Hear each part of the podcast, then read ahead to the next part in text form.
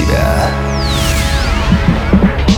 Всем привет, в эфире Mind Show «Мотив. Включай себя». С вами Евгений Евтухов, и мы сегодня поговорим о таком явлении, как возраст. В детстве мы часто думаем, что пока слишком молоды для того, чтобы делать взрослые вещи, а потом вырастаем и осознаем, что, возможно, никогда не станем достаточно взрослыми, чтобы уйти с нелюбимой работы, жениться, начать свой бизнес, сесть на шпагат, да что угодно. Есть ли возраст оптимальный для старта и как его определить?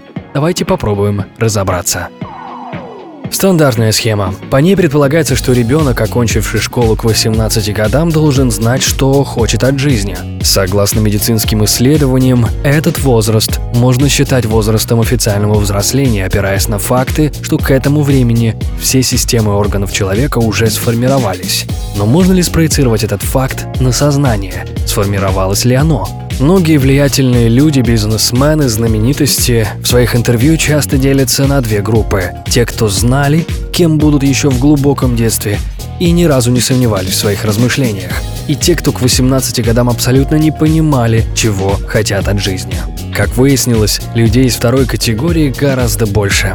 Оптимальным возрастом для выбора своей дороги, а именно вуза, рода деятельности, цели, для них является возраст от 21 года и выше. Тут можно провести аналогию с англосансонскими странами, граждане которых считаются совершеннолетними только с 21 года, а также с древней традицией разделять взросление человека на семилетки.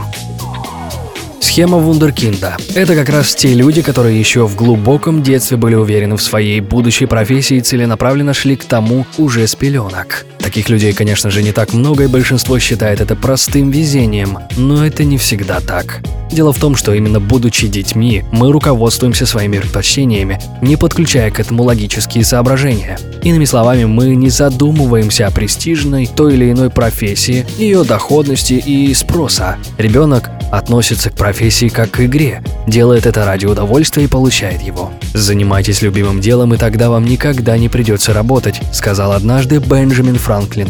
И был прав. Многие люди даже после долгих лет скитаний мыслями возвращаются в детство и осуществляют свои детские мечты и, наконец, становятся счастливыми. И вариант «А может, ну их, все эти схемы?» Каждый из нас индивидуален, и найти общую схему для всех – это все равно, что одеть всех жителей планеты в одежду одного цвета. Одни еще с детства знали, что будут делать всю жизнь, а другим тяжело понять до сих пор. Но главное, что нам нужно понимать, что пробовать нужно уже сейчас. По сути, у нас нет ни вчера, ни завтра. У нас есть только сегодня, только сейчас.